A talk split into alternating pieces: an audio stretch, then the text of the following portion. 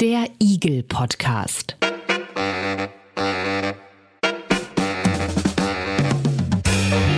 Ein Podcast rund um individuelle Gesundheitsleistungen. Gespräche über Gesundheit und Geld.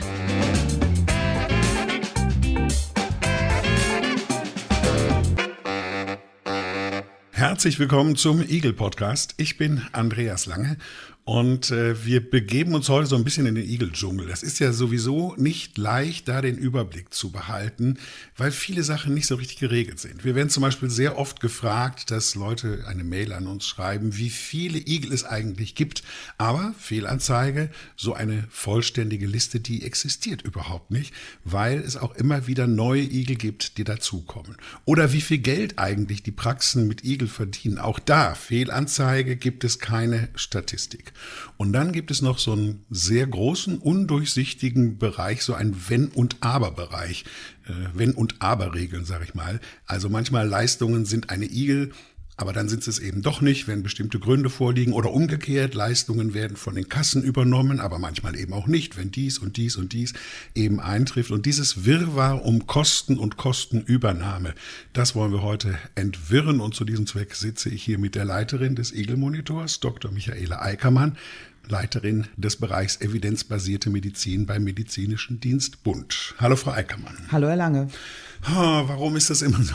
so kompliziert. Diese Wenn- und Aber-Regeln. Warum kann es da nicht eine eindeutige oder warum kann es da nicht eindeutige Regeln geben? Na, man kann schon sagen, es gibt im Grunde eindeutige Regeln, aber ähm, die sind halt nicht immer so einfach, wie man sich das wünscht. Ne? Also man wünscht sich ja, diese Leistung wird immer bezahlt, diese Leistung wird nie bezahlt. Und so einfach ist es halt nicht. Also es gibt halt die Situation, dass Leistungen bezahlt werden, wenn man vielleicht bestimmte Erkrankungen hat oder wenn der Verdacht auf eine bestimmte Erkrankung be ähm, besteht, dass Leistungen in bestimmten Altersgruppen, in bestimmten Abständen bezahlt werden. Das sind alles solche Dinge, die natürlich ähm, das Ganze ein bisschen komplizierter machen, sodass man dann tatsächlich ganz genau schauen muss, was ist das für eine klinische Situation? Ist das etwas, wo eine Leistung überhaupt grundsätzlich unter bestimmten Bedingungen erstattungsfähig ist oder ist das was, was nie bezahlt wird? Also es gibt natürlich auch Leistungen, die sind eigentlich nie Leistungen der gesetzlichen Krankenversicherung, also jetzt solche Dinge wie Blutegeltherapie oder Kolonhydrotherapie, da würde ich mich jetzt aus dem Fenster lehnen und würde sagen, das hat auch keine ähm, Kasse als freiwillige Leistung. Aber ähm, es gibt halt eine ganze Reihe an Leistungen, da muss man genau gucken, was sind so die, die Rahmenbedingungen der PatientInnen und ist das dann eine Igel- oder eine Kassenleistung? Also dieses Wirrwarr ist tatsächlich vorhanden. Kassenleistung oder Igel heißt es heute im Igel-Podcast. Der Wirrwarr um die Kosten und wir wollen es, wie gesagt, entwirren. Und wir werden heute, an der Stelle machen wir immer noch so eine kleine Faktenbox, wo wir so die wichtigsten Informationen zusammengetragen haben. Da machen wir mal eine Ausnahme. Wir werden heute mal eine äh, dieser Zuschriften Nachrichten hören, die uns äh, erreicht hat im Eagle Monitor von jemandem, der genau Opfer dieses Wirrwarrs geworden ist. Eagle Podcast.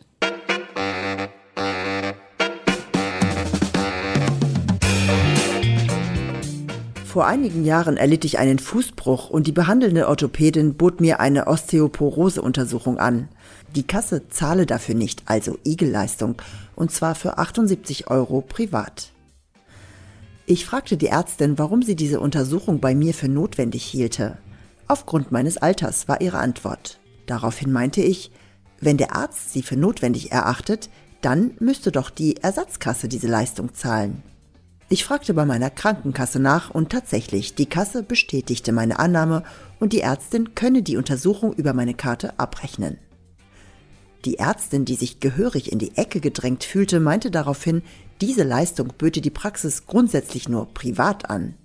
Ich recherchierte und erfuhr, dass ein solches Gebaren gegen den kassenärztlichen Vertrag verstößt, Kassenleistungen von Patienten nicht privat abverlangen zu dürfen. Igel Podcast. Kassenleistung als Igel und Igel als Kassenleistung. Das war jetzt ein Beispiel von vielen aus unseren äh, Nutzeranfragen.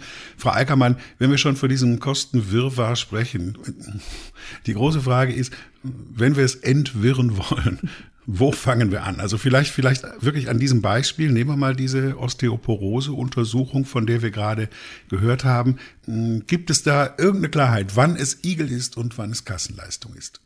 Also für diese ähm, Untersuchung auf Osteoporose, ähm, mehr wissen wir ja jetzt nicht zu der Untersuchung, was genau da durchgeführt werden sollte, ähm, gibt es tatsächlich eine Richtlinie des gemeinsamen Bundesausschusses. Wir haben ja schon auch mal in der früheren Folge thematisiert, dass im gemeinsamen Bundesausschuss eben festgelegt wird, welche Leistungen von den gesetzlichen Krankenkassen übernommen werden und welche nicht. Und manchmal ist es auch so, dass eben so bestimmte Rahmenbedingungen fest, oder häufig ist es so, dass auch bestimmte Rahmenbedingungen festgelegt werden. Und bei der, ähm, bei einer bestimmten Untersuchung auf Osteoporose, der Osteodensitometrie, äh, mittels einer DEXA heißt das, also ist eine bestellte Röntgenuntersuchung. Ähm, da ist es tatsächlich so, dass die von den gesetzlichen Krankenkassen übernommen wird, wenn man einen konkreten Verdacht hat ähm, und einen konkreten klinischen Befund hat, zum Beispiel eine, eine Fraktur, also ein, ein, ein Bruch in der ähm, Wirbelsäule oder an der Hüfte und dass man halt eine Therapieentscheidung optimieren möchte, dass man also vielleicht vor der Frage steht, ob man eine medikamentöse Osteoporose-Therapie einläutet. Aber eben, es muss so ein konkreter Verdacht bestehen. Und, ähm, und es muss halt auch dann mit dieser speziellen Maßnahme durchgeführt werden. Jetzt haben wir hier gehört, an dieser, bei der, der Nutzerin, die sich an uns gewandt hat, hat ja offensichtlich gab es eine Fraktur. Hier ist jetzt eine, eine Fußfraktur ähm, genannt worden. Ähm, da müsste man jetzt halt genau wissen, was ist das? Warum gab es da überhaupt diesen Verdacht im Raum? Ähm, hat man da vielleicht auf den Röntgenbildern schon irgendetwas gesehen, was den Verdacht Verdacht auf, ähm, auf eine Osteoporose irgendwie ähm, überhaupt gemacht hat. Also insofern ist das so ein bisschen schwierig jetzt ähm, zu beantworten. Trifft diese, diese grundsätzliche Rahmenbedingung, man muss einen konkreten Verdacht haben und man muss ähm, eine, eine Therapieentscheidung optimieren wollen, jetzt in diesem Fall zu. Aber ist es das, was wir auch oft manchmal hören, wenn dann solche Leistungen irgendwie medizinisch begründbar sind oder begründet sind, ne, dass ein Verdacht beispielsweise abgeklärt worden, worden äh, werden soll, dass dann eben Sachen, die sonst eine Igel sind, auch von der Kasse übernommen werden. Genau, das, das ist kann sowas, man das was. verallgemeinern? Ja, das kann man so ein bisschen verallgemeinern, aber jetzt, um jetzt mal bei diesem Fall zu bleiben, dieser Osteodensitometrie, da ist es dann tatsächlich auch so, dass solche Untersuchungen dann auch frühestens nach fünf Jahren wiederholt werden können, außer man hat jetzt nochmal neuerlichen Verdacht und so. Also es ist schon so ein bisschen komplizierter und eine Sache ist mir noch ganz wichtig, hier nochmal darauf hinzuweisen, diese Regelung, dass es grundsätzlich erstattet wird, gilt für dieses eine Verfahren, also diese, diese bestimmte ähm, röntgenologische, radiologische Untersuchung, die Osteodensitometrie. In vielen Praxen werden zum Beispiel Ultraschalluntersuchungen angeboten zur ja, Erfassung der, der Knochenbrüchigkeit oder um eine Aussage zur, zur, ähm, zum Osteoporoserisiko zu finden. Und das ist aber eben eine Methode, die, die überhaupt nicht erstattet wird. Aber ich, ich will auch so ein bisschen mal weg von der Osteoporose, sondern ja. jetzt eben auch auf andere, auf andere Kranken oder andere Verdachtsmomente. Immer wenn so ein Verdacht besteht, wenn es also darum geht, etwas abzuklären, dann springt die Kasse ein. Das ist zumindest häufig so, genau. Also wenn der, wenn der Verdacht besteht, dass man an einer bestimmten Erkrankung leidet, dann werden natürlich Untersuchungen, um diese Diagnose zu stellen, sind natürlich Leistungen der gesetzlichen Krankenkassen. Ähm, auch wenn man an einer bestimmten ähm, Erkrankung schon erkrankt ist, gibt es halt häufig die Situation, dass bestimmte Blutwerte oder sowas zum Monitoring dieser Erkrankung, also erstattet werden. Also um ein Beispiel zu nennen, wenn jemand an einem Diabetes erkrankt ist, an der Zuckerkrankheit, dann wird eben ein bestimmter Wert, der im Grunde so, so die längerfristige Blutzuckerregulierung, der HbA1-Wert, den haben wir ja auch mal bewertet, ähm, der wird dann zum Monitoring erstattet. Der ist aber nicht, der wird aber nicht erstattet als Screening-Maßnahme. Ähm, auch der PSA-Wert, den ja auch viele kennen, also dieser prostataspezifische Antigenwert zur Verlaufskontrolle, wenn jemand bereits ein Prostatakarzinom hatte und dann im weiteren Monitoring bleibt, ähm, auch dann ist das eine Kassenleistung, aber eben nicht als Früherkennungsuntersuchung.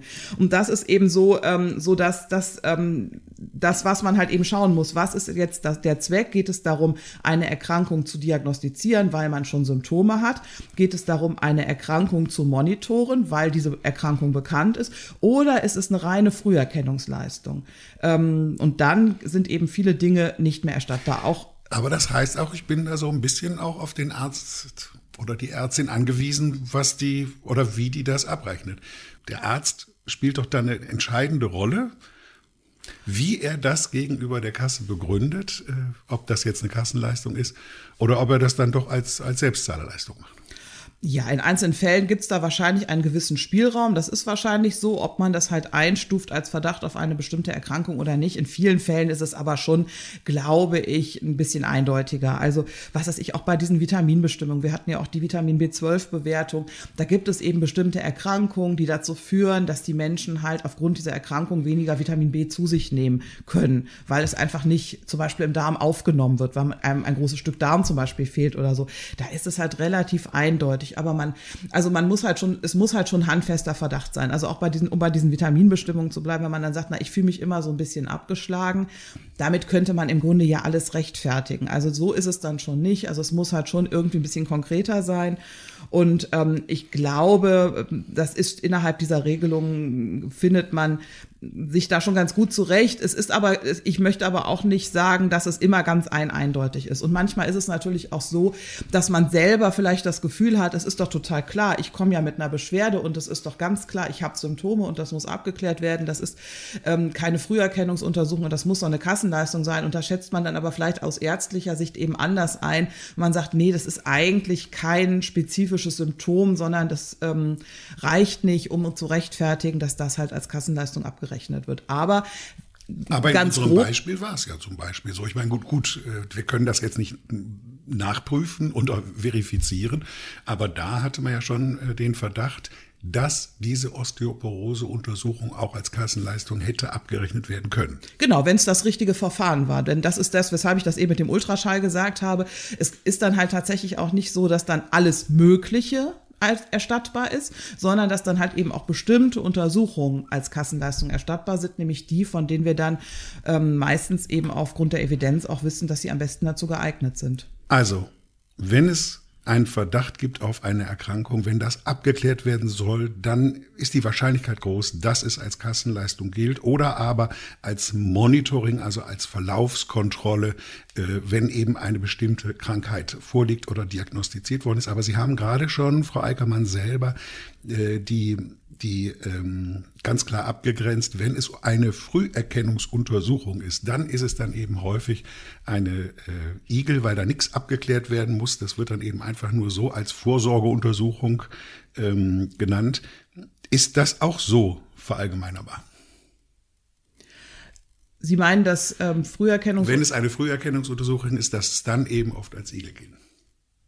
Na, es gibt ja einen ganzen Katalog an Früherkennungsuntersuchungen, die auch Leistung der gesetzlichen Krankenversicherung sind. Also das ist ja auch etwas, was festgelegt ist und was man, glaube ich, in dem Fall auch, wenn man sich durch die Richtlinien des gemeinsamen Bundesausschusses wühlen möchte, und zum Teil gibt es aber ja auch patientenfreundliche ähm, Darstellung, da, da findet man, glaube ich, ganz gute Informationen darüber, was gehört eigentlich zu den Früherkennungsprogrammen, was sind die, ähm, die Leistungen der gesetzlichen Krankenversicherung im Bereich Früherkennung, um welche Erkrankungen geht es, um welche Personen Personengruppen geht es, also welche Geschlechter, welche Altersgruppen, in welchen Abständen, mit welchen Methoden. Und das ist dann alles festgelegt. Ähm, ein, ich, ich nehme jetzt mal einfach ein Beispiel, was viele kennen, ähm, Mammographie-Screening. Da ist es zum Beispiel so, ab dem Alter von 50 bis 69 können alle Frauen in Abstand von zwei Jahren eine Mammographie in Anspruch nehmen als Früherkennungsuntersuchung auf Brustkrebs. So. Wenn man jetzt aber deutlich jünger ist als diese 50 Jahre und es jetzt nicht irgendein Verdacht gibt und man möchte das trotzdem haben oder man möchte das auch häufiger haben oder man möchte eben nicht diese Mammographieuntersuchung, also dieses Röntgenbild, sondern möchte ein Ultraschall oder ein MRT haben und da gibt es jetzt keinen Verdacht dazu, dann mag das auch der Früherkennung auf Brustkrebs dienen. Das ist aber eben nicht das, was erstattet wird, weil das ist eben in dieser Richtlinie nicht festgelegt. Oder auch ähm, ja, das kann man, das, ich glaube, das kann man bei ganz vielen Früherkennungsuntersuchungen so anwenden. Also wenn man, wenn man außerhalb der Altersgrenzen oder außerhalb dieser Intervalle, die festgelegt sind, zusätzlich Leistungen haben möchte, ähm, auch beim Darmkrebs-Screening gibt's das, dass man halt, dass, dass manche Menschen zwischen den Intervallen ähm, da was haben möchten oder die möchten einen anderen Test haben, dann sind das ähm, Igel. Das ist allerdings auch ein riesengroßer Bereich, denke ich, die Früherkennungsuntersuchungen, wo eben individuelle Gesundheitsleistungen verkauft werden. Und Sie haben gerade selber gesagt, das ist bei jeder Krankheit gibt es da verschiedene Parameter wie Alter und Intervall und so weiter und so fort.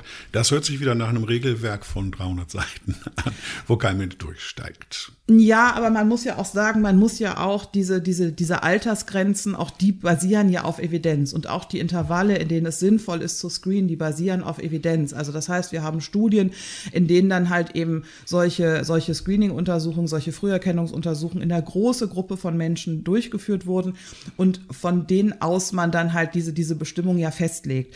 Und man kann da nicht einfach die Evidenz übertragen. Man kann nicht, die Aussagekraft von verschiedenen Methoden, von verschiedenen Verfahren ist unterschiedlich. Man kann nicht sagen, na, wenn die Mammographie ähm, einen Nutzen zeigt, dann zeigt die der Ultraschall auch. Also das kann man nicht einfach übertragen. Genauso wenig kann man sagen, na, wenn es zwischen 50 und 69 einen Nutzen zeigt, dann wird es auch mit 30 einen Nutzen haben. Auch das nicht, weil da fielen ja ganz viele Faktoren Faktoren mit rein. Da spielt ja auch rein ähm, die Wahrscheinlichkeit für eine Erkrankung und solche Dinge. Also ähm, all diese Dinge sind eben festgelegt aufgrund der Evidenz, die wir haben zu bestimmten Früherkennungserkrankungen. Und das ist tatsächlich auch so niedergeschrieben. Also wie gesagt, das ist eigentlich ähm, zu dem Bereich Früherkennung, muss man sagen, relativ gut, wenn auch natürlich ähm, schon auch mit einem gewissen Umfang niedergeschrieben in den Richtlinien des gemeinsamen Bundesausschusses zum Beispiel. Aber da kann man, glaube ich, ganz gut durchsteigen und, ähm, und nachschauen. Und was es aber auch gibt, vielleicht das als letztes noch, häufig ist es ja so, zum Beispiel bei den, bei diesen Check-up-Untersuchungen, die man ähm, machen kann, dann wird ja häufig irgendwie, da gibt es halt eine bestimmte Anzahl an Untersuchungen, die sind halt in diesem Check-up, dieser Gesundheitsuntersuchung eingeschlossen. Und dann werden aber häufig noch andere Dinge irgendwie angeboten, dass man zusätzliche Blutuntersuchungen macht macht, dass man zusätzliche Ultraschalluntersuchungen macht und, und, und. Und da muss man sagen, also dieses Paket der Gesundheitsuntersuchungen ist das, was die gesetzliche Krankenversicherung übernimmt eben in gewissen Abständen. Und auch da ist es wieder, möchte man dann quasi noch zwei, drei, vier Blutwerte mehr haben, möchte man halt noch einen Ultraschall haben. Ähm, das ist eben etwas, was man dann selber zahlen muss. Also das sind quasi diese ergänzenden Untersuchungen, wenn ich nicht in diese, in, in diesen Alters, in diesem Altersbereich mich befinde oder äh, nicht in diesen Zeitabständen oder wenn es zusätzliche Untersuchungen gibt, dann muss ich immer zahlen. Genau, dann muss man es in der Regel zahlen. Ich weiß, auch beim Hautkrebs-Screening bieten ganz viele ähm, Dermatologen an, auch so eine computergestützte ähm, Untersuchung. Das sind alles Dinge, die sind einfach nicht umfasst in der Früherkennungsrichtlinie und das sind dann eben keine Leistungen der gesetzlichen Krankenversicherung. Aber ich möchte auf eine Sache hinweisen. Wir haben ja schon mal, Frau Eickermann, haben wir einen Podcast gemacht, wo es nur um Früherkennungsuntersuchungen ging. Sind die immer sinnvoll oder nicht? Genau. Denn das, und da müssen Sie mir recht geben, das ist der Bereich, wo ja wo Ärzte oder wo Praxen äh, häufig die Patienten, die Patientinnen irgendwie denen das anbieten. Nach dem Motto, zweimal hingucken ist besser als einmal hingucken und so. Das ist ein großer Bereich ähm, in, in diesem Igel in diesem Igeldickicht. Ja, das sehen wir ja auch immer in unseren Befragungen, dass das ein großer Bereich ist. Und da muss man sich aber einfach eben klar machen, dass auch Untersuchungen, die dazu geeignet sind oder die gut dazu geeignet sind, bestimmte Erkrankungen zu diagnostizieren, jetzt als Früherkennungsuntersuchung möglicherweise aber nicht so geeignet sind, eben keinen Nutzen zeigen. Also weil halt ähm, das einfach im Bereich, also wenn jemand keine Symptome hat, schlichtweg einfach nicht so gut funktioniert. Und das ist halt eben der Grund, weshalb man jetzt nicht sagen kann, na ja, EKG ist doch EKG, sondern nee, EKG wenn man Symptome hat, ist was anderes als EKG, um irgendetwas zu festzustellen, von dem man aber, wo, wo jemand aber überhaupt gar keinen Anhaltspunkt hat. Also wo man halt jetzt keine Symptome hat, keine Auffälligkeiten hat. Also das ist, ist schon, ist schon, das ist schon methodisch ein Unterschied für uns und das ist das, was im Grunde immer dahinter steckt. Und darum, dieses Feld, natürlich kann man zur Früherkennung wahnsinnig viel anbieten, was man halt ansonsten zur Diagnostik anwendet und das wird auch gemacht. Aber das ist halt eben auch diese, diese Schwierigkeit. Nicht alles, was gut in der Diagnostik funktioniert, funktioniert in der Früherkennung. Oder was gut im Monitoring funktioniert, funktioniert auch gut in der Früherkennung. Das waren jetzt die Beispiele, die wir genannt haben. Da ging es wirklich um diesen Bereich Diagnostik, mhm. also eben Früherkennungsuntersuchungen etc. Wie ist das auf der therapeutischen Seite? Gibt es auch bei den therapeutischen Maßnahmen solche Unterscheidungen, dass sie eben manchmal Igel sind und manchmal äh, eben von den Kassen übernommen werden? Ja, gibt es auf jeden Fall. Also ähm, ich gehe nochmal auf die Vitamine, die hatten wir ja eben schon mal thematisiert. Da ist es tatsächlich so, ähm, dass das zum Beispiel bei der Vitamin B12-Gabe, das sind ja grundsätzlich nicht verschreibungspflichtige äh, Medikamente und die sind dann grundsätzlich eigentlich nicht erstattungsfähig. Die gibt's bei DM, oder? Die gibt's auch bei DM, aber die gibt's bei halt auch Rossmann als, in irgendeiner- die gibt's aber eben auch Ja. in der Apotheke und da gibt es aber, und auch das ist dann wieder in einer solchen Richtlinie des gemeinsamen Bundesausschusses festgelegt, bestimmte schwerwiegende Erkrankungen, wo eben solche Vitamin B12-Präparate erstattungsfähig sind. Ähm, aber dann eben auch nur bestimmte und natürlich auch nicht Also, die von, da können Sie nicht den ist so- Kassenzettel von DM einreichen, da müssen Sie dann schon in die Apotheke gehen und da gehen Sie dann halt auch mit, einem mit, einer, mit einem Rezept in die Apotheke. Also das- grundsätzlich werden zum Beispiel diese Vitaminpräparate nicht von Krankenkassen bezahlt, aber es gibt eben diese Auf Ausnahmen. Genau, so kann man zusammenfassen, eben diese nicht verschreibungspflichtigen Arzneimittel, also OTC heißen die, Over-the-Counter-Präparate, ähm, die man halt so einfach in der Apotheke kaufen kann. Die sind grundsätzlich eben von der Verordnung zulasten der gesetzlichen Krankenversicherung ausgeschlossen, außer. Und dann wird dann halt für diese Präparate festgelegt, was außer bedeutet. Ähm, anderes Beispiel vielleicht ähm, Akupunktur haben wir ja auch Bewertungen ähm, im Eagle Monitor. Da gibt es eben zwei Indikationen, ähm, wo die Akupunktur unter bestimmten Umständen ähm, ähm, als Kassenleistung möglich ist. Das ist einmal die chronischen Schmerzen der Lendenwirbelsäule, wenn diese länger als sechs Monate besteht und auch chronische Schmerzen im Kniegelenk, wenn man da halt so einen Verschleiß im Kniegelenk hat, eine Gonarthrose, auch mindestens seit sechs Monaten bestehend. Und dann wird eine bestimmte Anzahl an Sitzungen und eine Höchstdauer der Sitzung festgelegt und auch wann man das frühestens wiederholen kann. Das ist dann eine GKV-Leistung. Aber zum Beispiel Akupunktur bei Kopfschmerzen, wie wir sie ja zum Beispiel bewertet haben, Akupunktur in der Schwangerschaft, sind, zum, sind keine Leistung der gesetzlichen Krankenversicherung, außer die machen das als Satzungsleistung vielleicht freiwillig, aber in der Regel eben keine Leistung der gesetzlichen Krankenversicherung. Anderes Beispiel, was auch wieder ein bisschen komplizierter ist, ähm, sind ähm, zum Beispiel gibt es, um bei den Kopfschmerzen zu bleiben, jetzt seit einiger Zeit so neuartige Medikamente zur Vorbeugung von einer Migräne. Und da ist eben die Regelung so, dass man diese Medikamente, diese Antikörpermedikamente dann zulasten der gesetzlichen Krankenversicherung verordnen kann, wenn man eben eine ganze Reihe anderer Medikamente, die auch zur Vorbeugung einer Migräne ähm, dienen, schon ausprobiert hat. Und es gilt natürlich auch für, nur für bestimmte Schweregrade. Also wenn Menschen wirklich sehr schwer von einer Migräne betroffen sind, da sehr schwer eingeschränkt sind. Und ähm, da ist es dann tatsächlich so, wenn man diese, diese anderen Therapieversuche erfolglos durchlaufen hat, wie das jetzt so ein bisschen technisch heißt, dann sind solche Medikamente oder können solche Medikamente erstattungsfähig sein. Wenn man das jetzt quasi als erstes versucht, weil man diese anderen Dinge nicht ausprobieren möchte, sind das in der Regel Igel. Und da wird es jetzt noch mal komplizierter, weil bei diesen neuartigen Migränemedikamenten ist das auch noch ein bisschen unterschiedlich von Präparat zu Präparat. Aber da muss man einfach sagen, wenn man da betroffen ist und sich da ein bisschen beliest, steigt man da schon ganz gut durch. Und ich glaube, wenn man da ein vertrauensvolles Verhältnis hat, auch zu seinem Arzt, seiner Ärztin, dass man da auch wahrscheinlich ganz gut beraten wird. Also ich glaube ja auch an das vertrauensvolle Arzt-Patienten-Verhältnis. So ist es ja nicht. Das ist, das ist das, was ich jetzt rausgehört habe. Das muss schon ein wirklich gutes Verhältnis, ein gutes, vertrauensvolles Verhältnis sein. Eine ehrliche Haut muss der Arzt Ja. oder die Ärztin haben. Ähm, aber was ich mich auch gefragt habe, ist, wissen denn das die Ärztinnen und Ärzte alles überhaupt? Weil sie sagen selber, dass es eben teilweise sehr kompliziert ist und dass man da äh, erstmal andere Medikamente ausprobieren muss und so. Äh, sind die da alle drüber informiert, wann etwas, egal ob Diagnose oder Therapie, eine Kassenleistung ist und wann äh, es eine Igel ist? Das möchte ich doch hoffen. Also man darf das ja nicht, nicht vergessen. Für uns ist es ja so, wir gucken uns ja alles an. Wir gucken uns ja alle medizinischen Fachdisziplinen an. Und dann ist es natürlich wahnsinnig viel und kompliziert. Wenn man das aber natürlich so für sein bestimmtes Fachgebiet macht, dann reduziert sich das ja ein bisschen. Und was weiß ich, wenn man jetzt zum Beispiel Neurologin ist und beschäftigt sich viel mit Migräne-Patienten, Patientin, dann ist es, ähm, ist es natürlich das, womit man täglich arbeitet und wo man sich natürlich auf dem Laufenden hält, ähm, wann zum Beispiel solche neuartigen Medikamente ähm, erstattungsfähig sind oder nicht. Also ich glaube, das, das muss man schon, ähm, schon sagen, wenn, wenn man das so für seinen eigenen Bereich betrachtet, wird das weniger komplex. Aber natürlich kann es sein, dass an der einen oder anderen Stelle jemand vielleicht eine Regelung nicht so auf dem Schirm hat oder gerade wenn Änderungen noch relativ neu sind, das darf man ja auch nicht vergessen. Es werden ja immer, immer wieder am laufenden Band werden ja, werden ja Dinge im gemeinsamen Bundesausschuss beraten und dann wird das natürlich irgendwann in einer Richtlinie niedergeschrieben. Das wird natürlich auch publiziert, aber bis das dann wirklich überall in der Versorgung ankommt, ähm, dann vergeht natürlich manchmal eine Zeit. Also es kann schon sein, dass man da vielleicht mal an irgendeiner Stelle nicht auf dem Laufenden ist, aber ich glaube, diesen Anspruch sollte man schon an sich haben als Arzt, als Ärztin, dass man sich äh, insbesondere für seinen Bereich da auf dem Laufenden hält. Eigentlich habe ich ja gesagt, wir versuchen das zu entwirren, aber jetzt wird es eigentlich noch mal komplizierter. Und das Stichwort haben Sie gerade selber geliefert, das Stichwort sind Satzungsleistungen. Über all das hinaus, über das wir jetzt gesprochen haben, gibt es dann noch Leistungen, äh, die eigentlich privat bezahlt werden müssten von den Patientinnen und Patienten, wo aber die Krankenkasse sagt, also das, äh, das, das zahlen wir dir.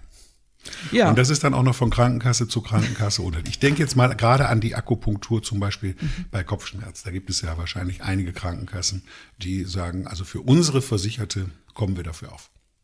Genau, das ist natürlich insofern komplizierter, als dass man das dann halt nicht einfach bei diesen allgemeinen Regeln nachschauen kann.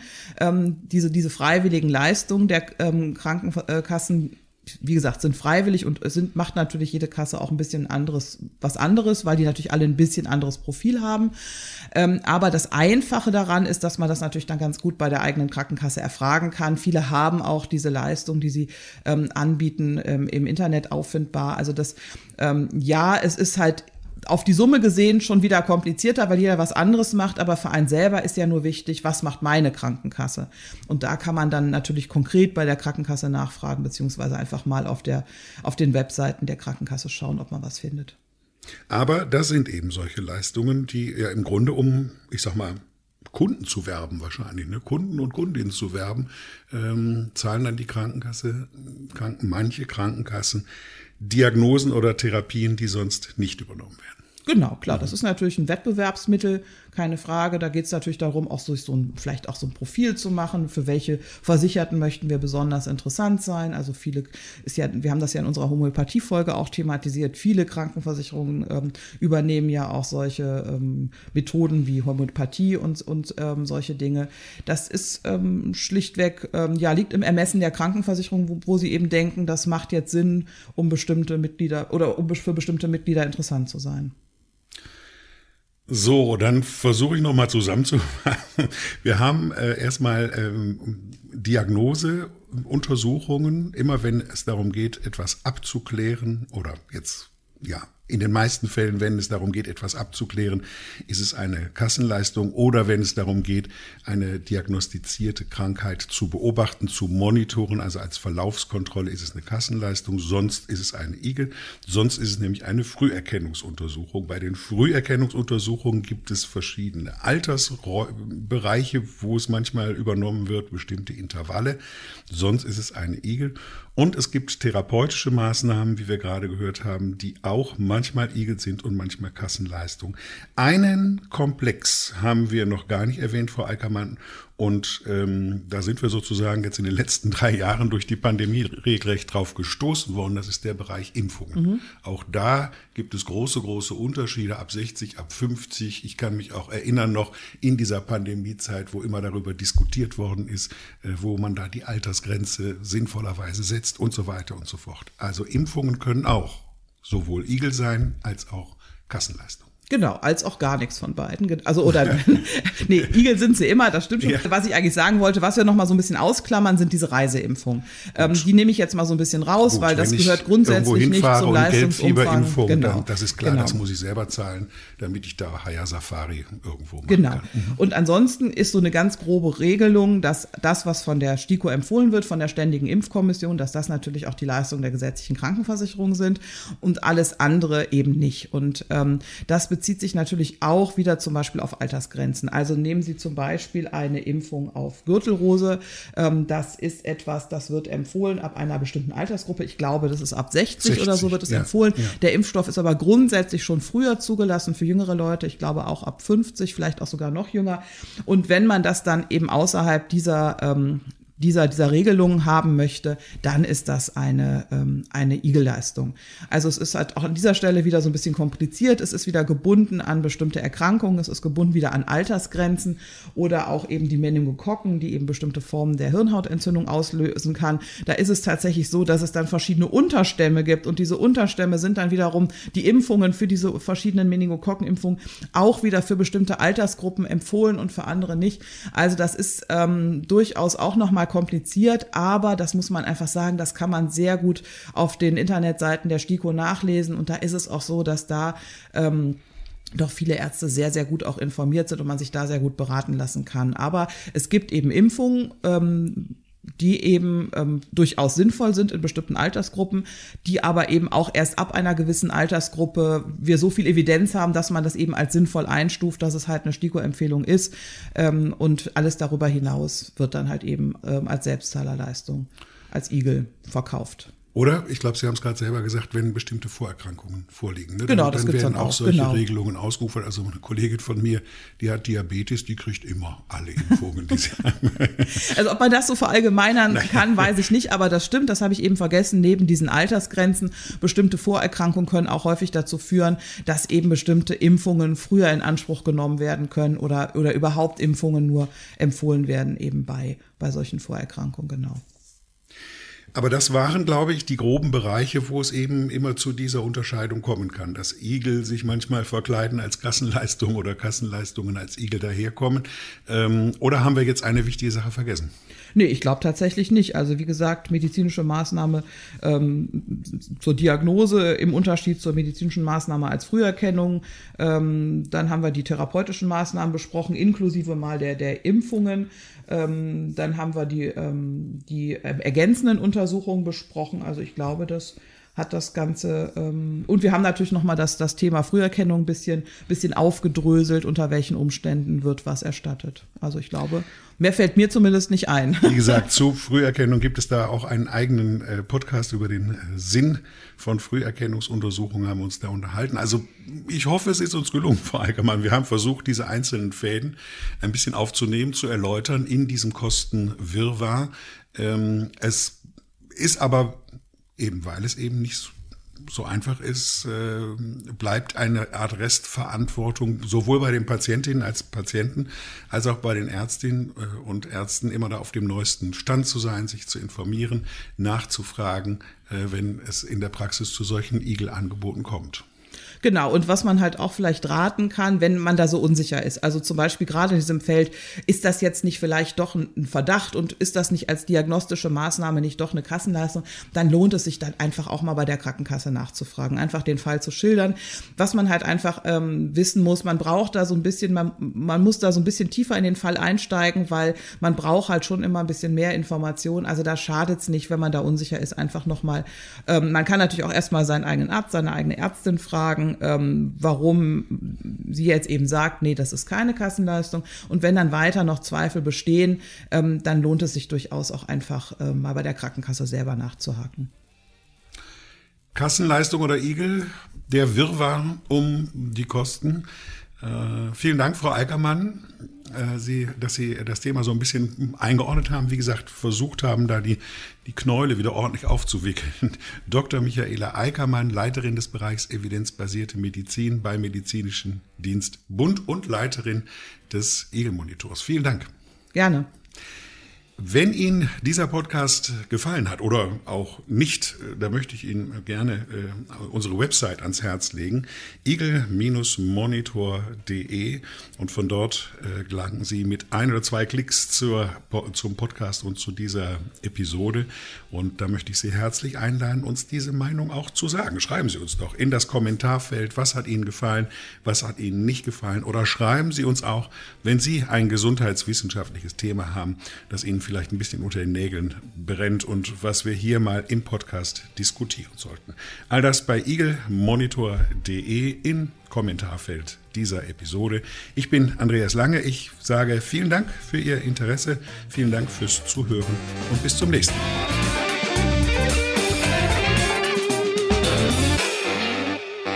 Igel Podcast.